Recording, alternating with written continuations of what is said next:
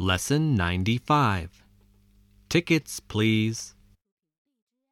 Listen to the tape, then answer this question.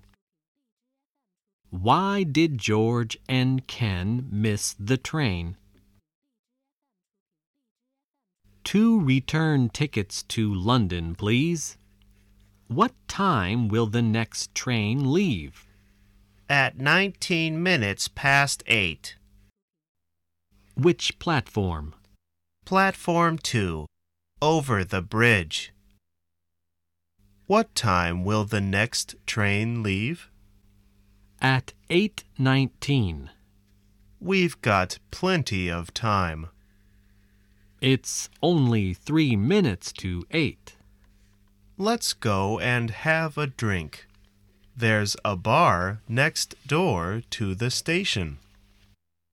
We had better go back to the station now, Ken. Tickets, please. We want to catch the 8:19 to London. You've just missed it. What? It's only 8:15. I'm sorry, sir. That clock's ten minutes slow.